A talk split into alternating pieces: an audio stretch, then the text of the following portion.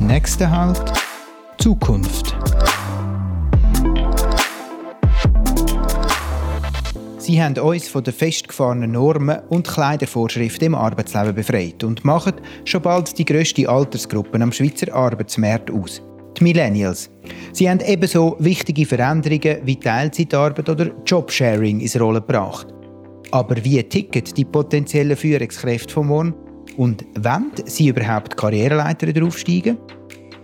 Diesen Fragen möchte ich in der zweiten Folge von Nächster Halt Zukunft nachgehen. Die Millennials oder Generation Y hat das Time Magazine auch schon als Mi-Mi-Mi-Generation bezeichnet. Also eine Generation, die sich selber gerne ins Zentrum stellt. Nicht zuletzt, weil sie ja mit Facebook und Instagram aufgewachsen ist.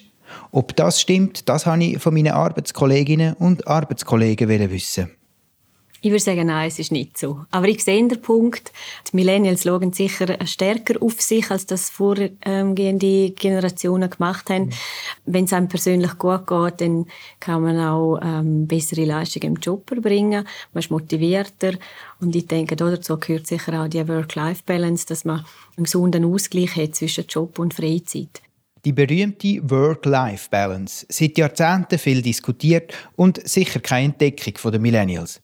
Aber es sieht so aus, als wären sie die erste Generation, wo die Work-Life-Balance ultimativ einfordert. Ich schätze sehr, dass ich mich so organisieren kann vom Schaffen her, dass ich einmal im Büro bin, wenn ich im Büro sein muss, aufgrund von Terminen, dass ich aber auch einmal am Morgen vielleicht erst später ins Büro gehe, weil ich zuerst daheim in Ruhe meine Pendenzen abarbeiten kann. Noch. Das ermöglicht mir eine ganz andere Struktur vom Alltag. Ist natürlich dann auch möglich, dass ich vielleicht einmal am Abend früher hören und ja, ins Fitness gehen und die Zeit dann nutzen kann, wo vielleicht das Fitness nicht überfüllt ist und dafür kann ich dann vielleicht nach dem Nacht noch mal kurz in die Mails schauen und ja, in Ruhe dort dann ein paar Pendenzen machen, wo ich vielleicht am Tag durch gar nichts machen kann, weil im Office viel los ist. Ja, ich schätze das sehr, ja. Selbstbestimmt, aber nicht selbstzentriert. Wenn man die Vertreterinnen von der Generation Y fragt, trifft das also zu. Aber wer gehört überhaupt rein in die Generation und was sind die harten Fakten zu der Generation Y? Für diese Frage lüte ich am deutschen Psychologen und Autor Rüdiger Maas an. Er beschäftigt sich mit der Generationenforschung. Ein bisschen zugespitzt sind die Millennials die letzte Generation, die noch nicht mit dem Smartphone in der Wiege aufgewachsen ist. Also diese Generation ähm, ist die letzte, die noch eine analoge Kindheit hatte. Wir sprechen von den Geburtenjahrgängen 1980 bis 95. Ähm, diese Einteilungen sind ja immer populärwissenschaftlich. Da muss man mal vorsichtig sein, darum schwanken auch diese Daten, da nicht wundern. Aber im Groben sagt man das immer so, 80 bis 95. So die eine analoge Kindheit hatten, aber äh, die Digitalisierung für sich in der Jugend kennengelernt haben, in Form zum Beispiel dieses Smartphones. Das Internet war plötzlich portabel. Ich konnte äh, im Hier und Jetzt bestimmte Dinge aus dem Netz ziehen, ohne, ohne, ohne Computer. Das war ein völlig neues Konzept und damit sind die groß geworden der Jugend. Das war sehr prägend. Sie sind also eine Art Bindeglied zwischen analog und digital. Ein ganz berühmter Vertreter von der Generation Y, der Mark Zuckerberg, hat genau mit dem Konzept, also mit der Verbindung zwischen der digitalen und der analogen Welt, ein grosses Unternehmen aufgebaut und viel Geld verdient.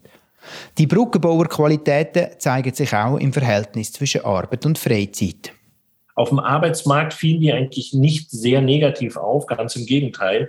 Die kamen mit einer gewissen Sinnsuche oder mit einer großen intrinsischen Motivation. Das heißt also, die Arbeit sollte zu mir passen. Man sprach da von einem Work-Life-Fit, also Arbeit und, und ich oder meine Einstellung sollten zusammenpassen in der Regel.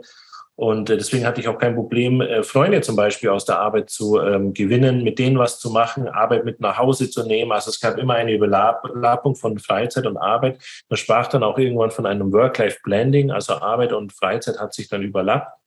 Und das fanden die eigentlich ganz gut, weil die Arbeit und ich ja immer zusammengepasst haben. Also viele Studien, vor allem Wirtschaftsstudien, gehen immer wieder davon aus, dass diese Generation die best ausgebildete Generation ist, die im Verhältnis am schlechtesten bezahlt wird.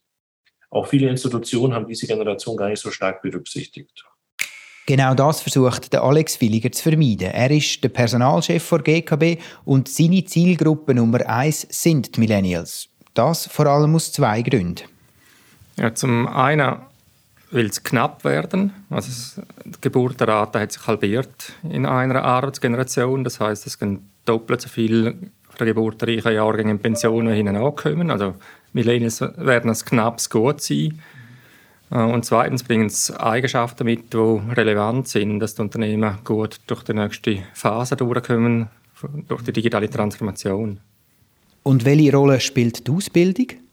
Nein, das ist ein ganz relevanter Punkt. Das ist die best ausgebildetste Generation aller Zeiten. Also 50 Prozent der Millennials werden einen Abschluss machen im tertiären Bildungssektor.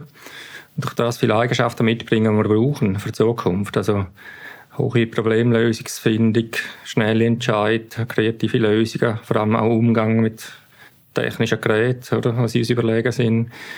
Äh, flache Organisationsformen sind sich bereits gewöhnt. Also sie bringen viele Eigenschaften mit, die jetzt für uns, für die Zukunft relevant werden. Eine begehrte Generation also, wo jetzt die Lücke muss schliessen, wo aufgeht, weil die Generation der Babyboomer nach und nach ins Pensionsalter kommt. Die Lücke wird Generation Y wohl nicht ganz können schliessen, weil sie zahlenmäßig weniger sind. Die Folge davon ein anhaltender Fachkräftemangel, wo es umso wichtiger wird, dass man die Generation, wo im Moment der Arbeitsmarkt dominiert, gut versteht. In unserem Fall die Millennials. Ja, wenn man schaut, dass die Generation sich wünscht, sind es eigentlich drei Sachen. Sie wollen Spuren hinterlassen, also sie wollen mitgestalten. Nicht nur in ihrem Job drin, sondern generell das Unternehmen mitgestalten. Äh, zweitens, wenn sie einen Sinn finden in ihrer Arbeit.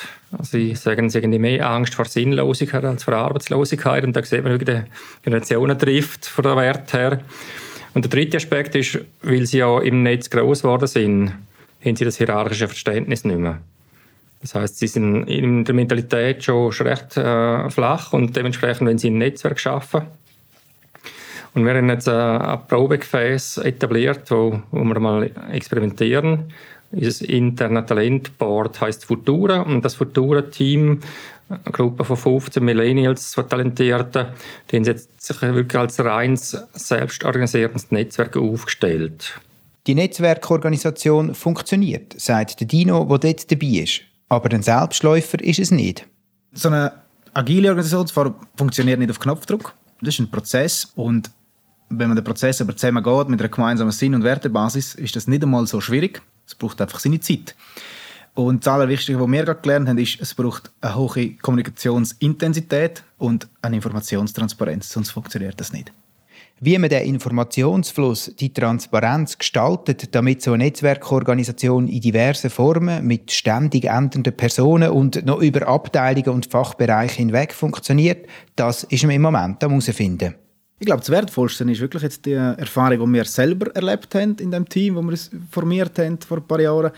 Die Erfahrung einfach in die Bank mitzunehmen. Und dort merken wir halt schon ein bisschen, dass wir ein Stück auch ein Bindeglied sind zwischen, zwischen Generationen, ähm, wo es halt wirklich auch bedingt, dass man die, die, die erfahrene Welt mitnimmt, aber auch die, die neuen Aspekte, neue Organisationsformen mit reinbringt ins Unternehmen. Netzwerke sollen Unternehmen agiler, schneller und innovativer machen. Und sie sind eine Antwort auf das Bedürfnis nach weniger Hierarchie, weniger Top-Down. Weil die Zeiten, wo nur eine vertikale Karriere etwas zählt hat, die sind längstens vorbei.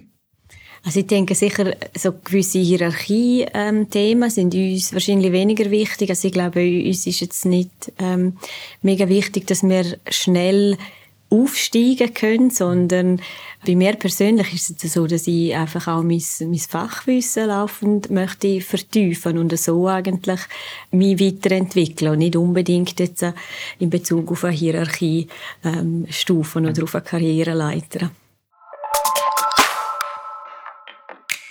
Die Leitfrage von dem Podcast ist, wie die Millennials, also die potenziellen Führungskräfte von morgen denken und was ihnen wichtig ist. Etwas wird sofort klar. Sie wollen oft gar nicht die Führungskräfte von morgen sein. Jedenfalls steht die klassische Karriereleiter nicht zwingend im Vordergrund. Zudem ist es eine Generation, die nicht möglichst viel arbeiten will, sondern eine sinnstiftende Arbeit machen, mitgestalten und Verantwortung übernehmen. Ebenso klar ist auch, dass diese Bedürfnisse nicht nur ein Merkmal der Millennials sind. Sinnlose Arbeit hat wohl noch keine Generation gern gemacht. Was heute aber zwingend ist, ist das Verständnis für Digitalisierung, für automatisierte Prozesse, für künstliche Intelligenz. Wie man seine Mitarbeiterinnen und Mitarbeiter für diese Themen fit machen kann, das zeigen wir in der dritten Folge von «Nächster Halt Zukunft». Danke vielmals fürs Zuhören und bis zum nächsten Mal.